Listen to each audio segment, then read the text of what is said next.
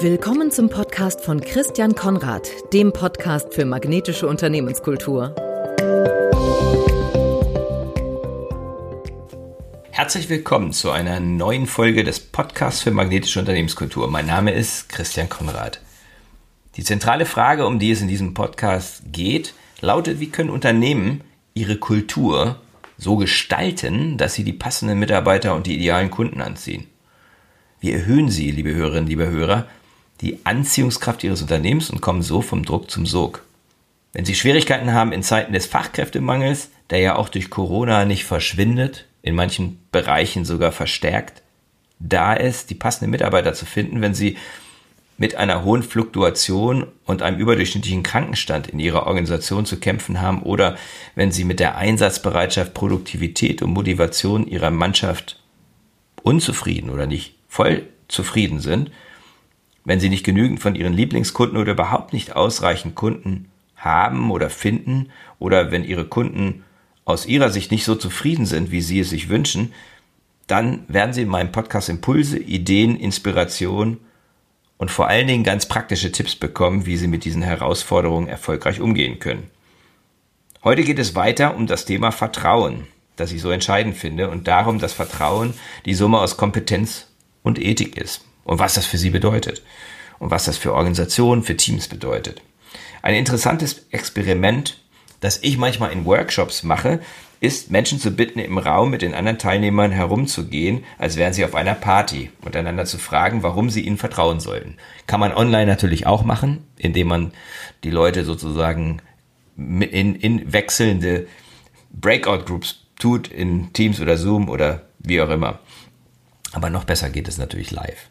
Viele zögern zunächst bei der Antwort. Oft haben wir darüber gar nicht viel nachgedacht, warum eigentlich wir jetzt vertrauenswürdig sind und andere uns vertrauen sollen. Ich sage, es macht aber sehr viel Sinn, sich darüber Gedanken zu machen. Klar, ich kann die Frage ja auch umdrehen. Wann vertraue ich anderen? Welche Haltung und welches Verhalten löst bei mir Vertrauenswürdigkeit aus? Welche Verhaltensweise tun das Gegenteil, machen mich misstrauisch und dann kann ich das wieder auf mich beziehen.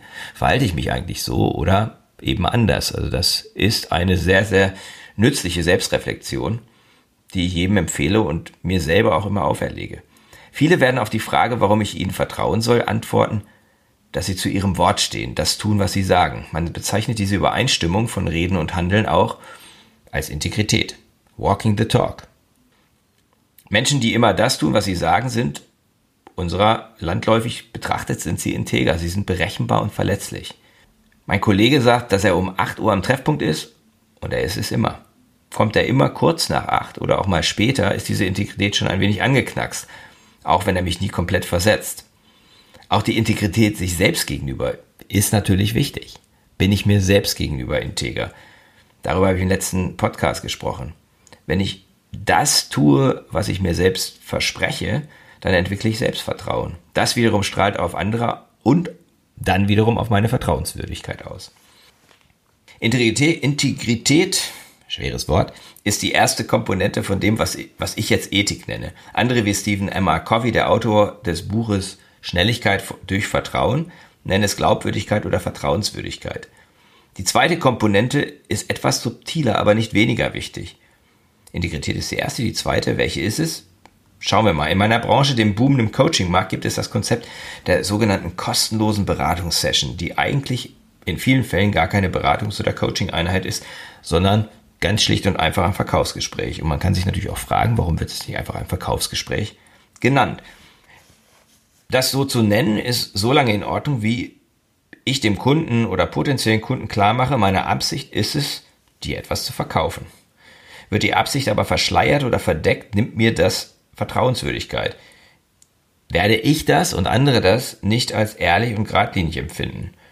Und das wiederum senkt das Vertrauen. Die zweite Komponente von Ethik ist daher die Absicht, mit der ich etwas tue. Und oft sind wir uns dieser Absicht noch nicht einmal selber bewusst. Auch wieder Reflexion ist wichtig. Um vertrauenswürdig zu sein und, und um ethisch zu handeln, ist es wichtig, dass ich meine Absicht oder Intention mir erstmal selber klar mache und dann meinem Gegenüber kommuniziere. Wenn dann meine Absicht und mein Verhalten miteinander in Übereinstimmung sind, dann wirklich vertrauenswürdig. Wenn ich an die Ethik einen Haken machen kann, von der Vertrauenswürdigkeit und Glaubwürdigkeit eines Menschen überzeugt bin, kommt das zweite Element der Gleichung ins Spiel, die Kompetenz. Verfügt mein Gegenüber über Fähigkeiten und Fertigkeiten, die ihn in die Lage versetzen, mein Problem zu lösen. Jahrelang wusste ich nicht, ob mein Zahnarzt tatsächlich ein guter Zahnarzt war. Das geht wahrscheinlich vielen so, nicht? Man geht jahrelang immer wieder zur Prophylaxe, macht, lässt die Zahnreinigung machen. Es wird hier und da vielleicht eine kleine Plombe gesetzt oder so. Aber so richtig wissen, ob der das jetzt richtig gut kann, ob er auch schwierigen Aufgaben gewachsen ist, das wissen wir noch nicht. Bei mir war es so, ich wurde immer wieder erinnert an die Prophylaxe. Das fand ich sehr gut. Bekam immer pünktlich einen Termin, leicht einen Termin. Verlässlichkeit war also absolut da, die Integrität war da. Ähm, ich gehe mal davon aus, dass die Absicht auch gut war, ähm, denn das ist eine langfristige Beziehung. Aber ich hatte noch keine größere Zahnoperation oder größere, komplexere Herausforderung gehabt, zum Glück, die gezeigt hätte, dass mein Zahnarzt auch handwerklich von der Kompetenz her wirklich gut ist. Die Chance kam dann vor circa sieben oder acht Jahren, als ich eine Wurzelbehandlung brauchte. Unangenehme Situation, natürlich wie immer am Wochenende. Und er nicht nur ohne Mühe alle Kanäle des Zahns fand, sondern und fachmännisch füllte, sondern auch noch die umliegenden Zähne untersuchte und überraschenderweise noch einen zweiten Zahn fand, der ebenfalls entzündet und behandelt werden musste. Der suchte danach, weil ich sagte, nee, die Schmerzen sind immer noch da, auch nachdem er jetzt wirklich alle Kanäle gefunden, gefüllt, betäubt, was auch immer, die Wurzeln gezogen und so weiter, was da immer Unangenehmes gemacht werden muss. Und das hat er alles gemacht. Der Notarzt, den ich am Wochenende hatte, der hatte weder den dritten oder vierten, ich weiß gar nicht genau, wie viele sind, ich glaube drei oder vier, äh, Kanal gefunden. Er hat auf jeden Fall einen nicht gefunden. Ähm, und er hat vor allen Dingen auch nicht diesen zweiten Schmerzherd empfunden. Und nach dieser Erfahrung wusste ich, okay, mein Zahnarzt, der versteht sein Handwerk, der weiß wirklich, wie es geht. Es war, er hat natürlich noch zusätzlich in mein, im, äh, mein Vertrauen äh, gerechtfertigt, indem er sich sehr, sehr kurzfristig auch nach den normalen Behandlungszeiten Zeit genommen hat für mich. Mm. Aber ich kann jetzt wirklich aus, mit Fug und Recht sagen und ihn auch mit Fug und Recht empfehlen, dass er der Zahnarzt meines Vertrauens ist und dass er eben in jeder Form ähm, vertrauenswürdig ist, weil er eben auch kompetent ist. Fähigkeiten und Fertigkeiten sind die eine Komponente von Kompetenz. Die zweite sind Ergebnisse. Es ist super, wenn ich beispielsweise gute Verkaufsgespräche führen kann. Entscheidend sind aber, wie viele Abschlüsse ich mache, wie viel, wie die Konversion aussieht, was ich da, was dabei rumkommt, die Umsätze, die ich generiere. Im Falle meines Zahnarztes ist das so meine Zahngesundheit insgesamt. Also, ja, der hat jetzt die Wurzelkanäle gefüllt. Schafft er es, zusammen mit mir und meinem, meiner, meiner vernünftigen Zahnreinigung, meine Zähne einfach auch über lange Zeit halt intakt zu halten, so dass ich auch im Alter noch kräftig zubeißen kann.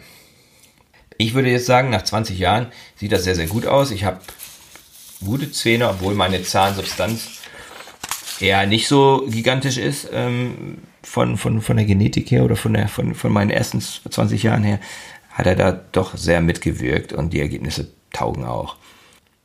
Es gibt kaum etwas, das mehr Vertrauen vermittelt als überzeugende Ergebnisse, Ziele, die erreicht werden. Wichtig ist trotzdem, dass die Balance zur Ethik da ist. Wer Ergebnisse ohne Integrität erreicht, was nicht selten vorkommt, der wird langfristig kein hohes Vertrauen erreichen und auch nicht langfristig erfolgreich sein. Und wenn ich so jemanden im Team habe, kann er auch ein Team tatsächlich kaputt machen. Auch so ein High-Performer kann, wenn die Glaubwürdigkeit, die Vertrauenswürdigkeit nicht da ist, so viel Schaden anrichten, dass er die tollen Ergebnisse, die er nach außen hin erzielt, ähm, locker überkompensiert. Was, was, was können Sie jetzt mitnehmen? Stellen Sie sich doch jetzt mal die Frage, warum Ihnen Menschen vertrauen sollten. Also nochmal, wenn Sie sich vorhin schon mal gestellt haben, prüfen Sie kritisch und achtsam Ihre eigene Integrität. Also hören Sie in, in, sich, in sich hinein. Stellen Sie sich die Frage, was ist meine Absicht? Mache ich die immer so deutlich, dass ich es mir selber von anderen, wie ich es mir selber von anderen wünschen würde? Bin ich mir selbst ja auch zu jedem Zeitpunkt meiner Absicht bewusst? Wie sieht es mit meinen Fertigkeiten und Fähigkeiten aus? Wie kann ich die weiterentwickeln? In vielen Bereichen verfallen Kompetenzen recht schnell. Diese Halbwertszeit des Wissens kennen Sie ja vielleicht auch und müssen erneuert und aufgefrischt werden. Und wie sieht es aus mit den Ergebnissen? Stimmen die? Sind Ihre Ergebnisse so, dass Sie und Ihre Kunden und Partner damit zufrieden sind? Vielleicht sogar begeistert sind? Erhalten Sie Referenzen und Empfehlungen? Stimmt die Balance zwischen Kompetenz und Ethik? Denken Sie daran, nichts schafft mehr Geschwindigkeit und senkt Kosten effektiver als hohes Vertrauen. Das Vertrauen, das Sie in sich haben, das Vertrauensverhältnis zwischen Ihnen und Ihren Mitarbeiterinnen und Mitarbeitern und das Vertrauen, das Ihre Kunden in Sie haben. Vertrauen ist und bleibt die Basis einer magnetischen Unternehmenskultur. Und wenn Sie die weiterentwickeln können, dann empfehle ich Ihnen, am Vertrauen zu arbeiten. Und das fängt immer bei sich, bei sich selbst an und in, bei den wichtigsten Beziehungen. Ich hoffe, ich habe Ihnen gute Anschlüsse geben können zum Thema Vertrauen. Und ich bin der Auffassung, das ist sehr praktisch. Setzen Sie es um.